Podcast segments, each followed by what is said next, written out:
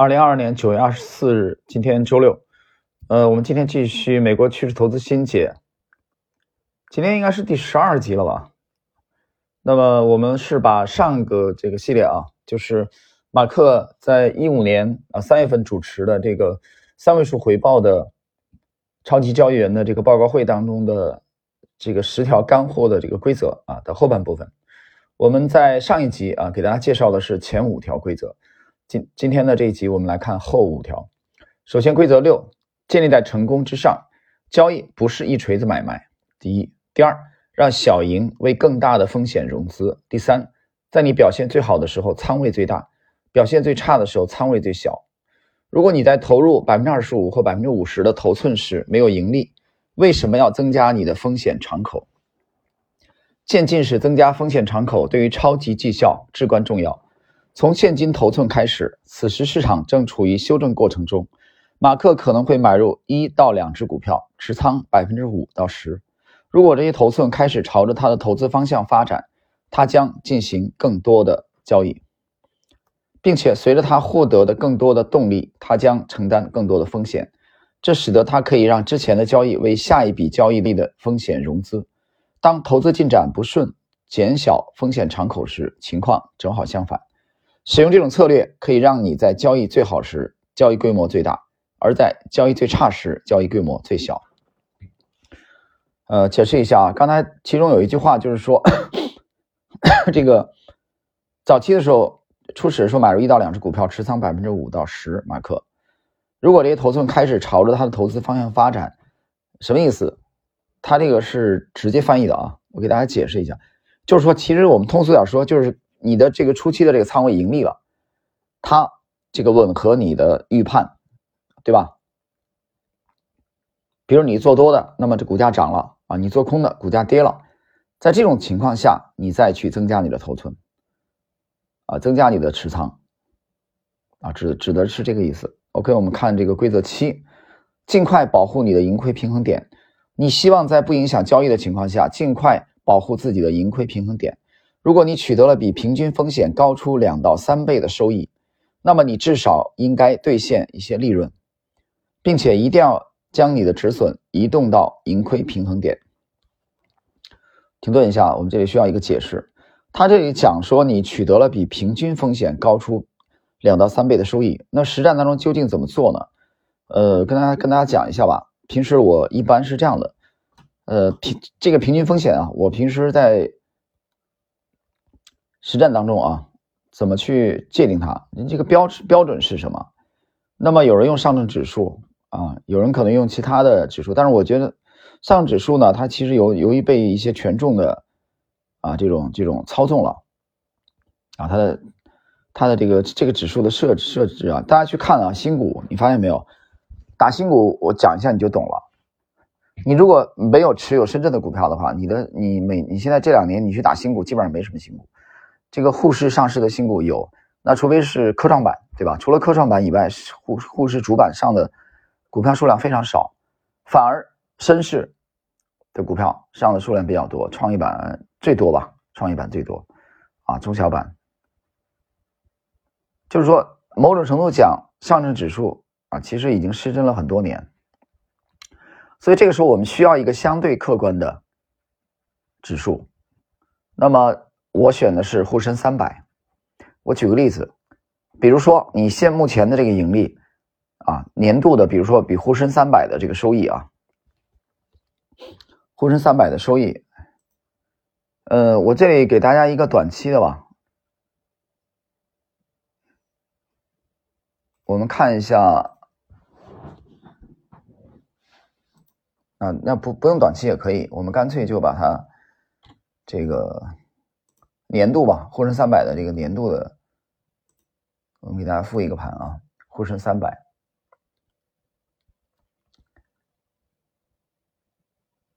我从二零二一年十二月三十一号从这里开始统计，那么沪深三百今年的盈亏情况怎么样呢？沪深三百。现在的截止到这个周五啊，它的下跌幅度百分之二十一点六五，然后呢，创业板综合指数下跌幅度百分之二十七点七六，创业板指数下跌百分之三十点六六。中证一千下跌了十九点七零，上证五百下跌了十九点三八，中证五百下跌了十九点四四，上证三八零指数下跌了百分之十五点七一，上证指数下跌了十四点六七。啊，我把这几个重要的指数的涨跌情况，今年啊，今年就从去年十二月三十号到今年的这个统计数字，所以我平时一般是以沪深三百。啊，沪深三百，沪深三百跌了百分之二十一点六五。我举个例子，在实际上，比如说我们在在这个今年啊，持有一个品种，那么它跑赢了沪深三百的，它的这个刚才马这个马克这个里面讲，你取得了比沪深三百高出两到三倍的收益，对吧？这个时候你要考虑，呃，需要兑现一些利润。啊，兑现一些利润。那我们看一下沪深三比沪深三百高出两到三倍，你比它高两倍的收益，那超过百分之六十。啊，比如说，然后不止哦，因为它是负的，对吧？不到，那就是说，呃，高出两倍的收益的话，那你就是你的正收益达到百分之四十以上，对吧？因为它是负的，负的百分之二十一嘛，对吧？我应该没理解错吧？那如果是。你的你的正收益，今年你的正收益达到了，比如说某一个个股，你的正收益达到了百分之六十，正收益的百分之六十，实际上你已经比沪深跑赢了沪深三百多少？跑赢了沪深三百百分之三百了，对吧？因为正沪深三百是负的百分之二十一，对吧？所以你这种情况，如果你的正收益现今年到现在为止是百分之六十，那么。你已经是沪深三百收益的三倍了，所以这种情况下要考虑去兑现部分的利润啊，是它是这个意思，跟大家解释一下啊。OK，我们继续。那么它下面有这个列举了三点啊，大家注意的：第一，两到三倍的风险且高于平均收益，这个时候减仓，并且移动你的移动你的止损，把你的止损位不断的提高。第二，永远不要让规模可观的收益变成损失。第三，保护你的利润。第四，五十天均线规则啊，关于五十天均线，我们之前讲了很多次啊，在在西方的这些这些基金经理，他们特别的，呃，投资大师就特别看重这一点。当五十天均线上穿你的盈亏平衡点时，你可以将其设为啊作为止损点，即收盘价低于五十天均线。马克回顾了他过去五到六年的数据，发现他的平均损失为百分之三点四。啊，这个数据太出色了啊！我觉得这这简直是，所以马克为什么是呃一个超级的交易员啊？他能有这么好的靓丽的这个成绩，他的损失太小啊，他的盈利有很多，就是进攻非常犀利，防守又很稳，就所以他的整个回撤的幅度是非常小的。他回回顾了过去五到六年的数据，平均损失百分之三点四，这很夸张的。当然，这个研讨会是在一五年啊，一五年。很难得，这个这个非常值得我们每个人学习。我们看规则八：强势卖出，趁股票还没跌，赶快离场。一种最小化收益曲线波动的方法，减小回撤。通常情况下，你会强势卖出这些股票，然后他们会继续走高。你必须认识到，关键是能赚钱，而不是卖在最高点。第二，早卖比晚卖好。如果你等到一只股票跌破止损再卖，通常你会回撤太多。而且通常会低于你能够强势卖出时的价格。随着一只股票变得扩张，开始大幅上涨或出现抛物线走势，缺口和波动性会变得更大。从一个 VCP 形态买入是波动性最小的地方。当波动性开始上升，交易区间开始增大时，你希望在价格区间上升时卖出，这样你就不用担心向下的波动会吃掉你的收益。第三，卖掉一半是双赢的解决方案。如果你获利时卖出一半，接下来如果股价继续走高，你会庆幸自己仍然持有一半；但如果开始下跌，你会庆幸你已经卖出了一半。无论哪种情况，你都是对的。但如果你是按其他的比例操作，你会把自己置于一个可能是错误的位置。通常，马克会在获利时卖出一半，然后在股价破位时再卖出一半。第八点非常非常重要啊！第八点很重要，这个其实你要去学马克的。这个交易啊，他的这个对交易的理解，你发现他是旗帜鲜明的提出这一点，啊，讲的非常的清楚，就是趁股价强势的时候卖出，这一点其实我觉得在实战当中我们这个也要去注意这一点啊，在这两年操作当中我们也要去注意它，在你包括去年，我举个例子啊，去年嗯，等于是前年的前年的四季度啊，就是二零二零年四季度的话，我们操作了一只主流的新能源的股票，啊，收益率还是非常理想。但是后来，由于在去年的一季度的时候，啊，过于乐观啊，那个时候就嗨到，呃，因为状态好嘛，对吧？买入很快就就上涨，脱离成本，收益率比较理想。那么，呃，持续的这样的状态，几只以后，你你人就会容易膨胀。所以那种情况下，我也就犯了一个错误，就是我会把它的基本面和它的 这个，一方面我的进出是根据图表，对吧？但同时在进入自嗨状态的时候，我就开启了基基本。啊，基本面的这种模式，因为那时候你看到的基本面全是利好，啊，其实你就忘记了我，我当时就，啊，至少是那个阶段忘记了 price in 啊这个准则，就是股价的强势的表现，其实已经相当程度的通过价格体现出了或者透支了这个股票未来的发展。果然，后来短期内这股票就出现了大幅度的下跌，那么我们是从最高点。也是回撤了百分之十五以后，我才去卖掉。你想回撤了，等于回撤了百分之十五的利润，对吧？所以，我们严格的讲，这次卖出其实不能算成功。虽然我们锁定了余下的利润，所以如果是我们今天再来重重复一次学习规则八的话，至少在最强势的时候可以考虑卖卖出一半，啊，这是一个非常不错的准则。OK。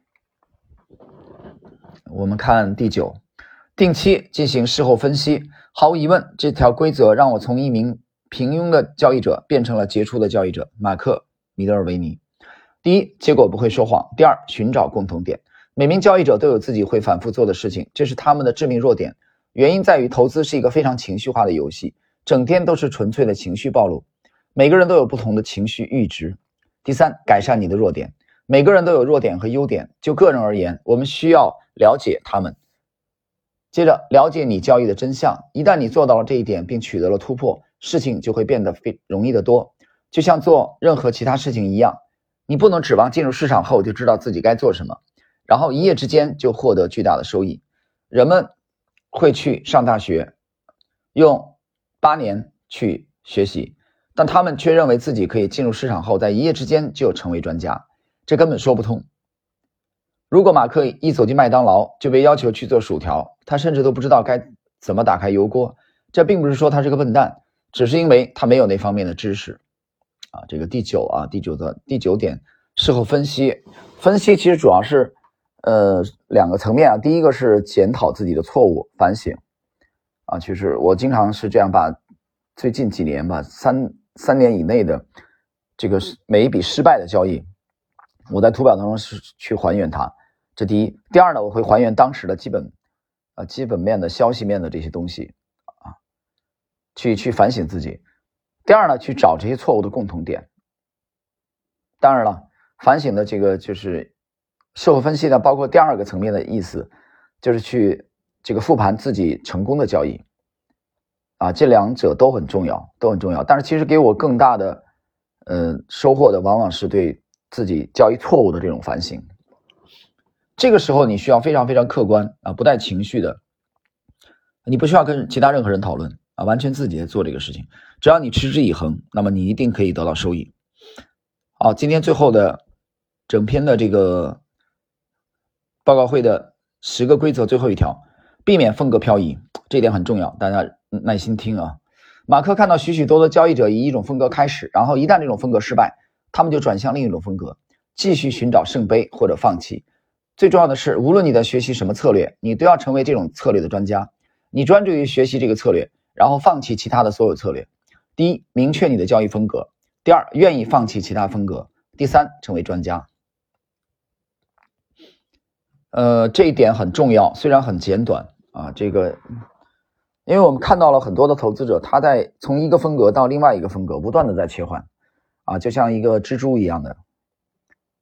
那么整个在交易的早期啊，我是九七年三月份开户的，在交易的早期那几年啊，确切的说是到从深圳到上海之前啊，那那个，嗯，那三四年的时间啊，三年多到四年的时间，我基本上就是就是处于这个阶段，啊，就就处于这种这种不停的这个切换风格，啊，就就没有没有定下来，就是你找到吻合自己气质的这种交易风格之后，你要做的。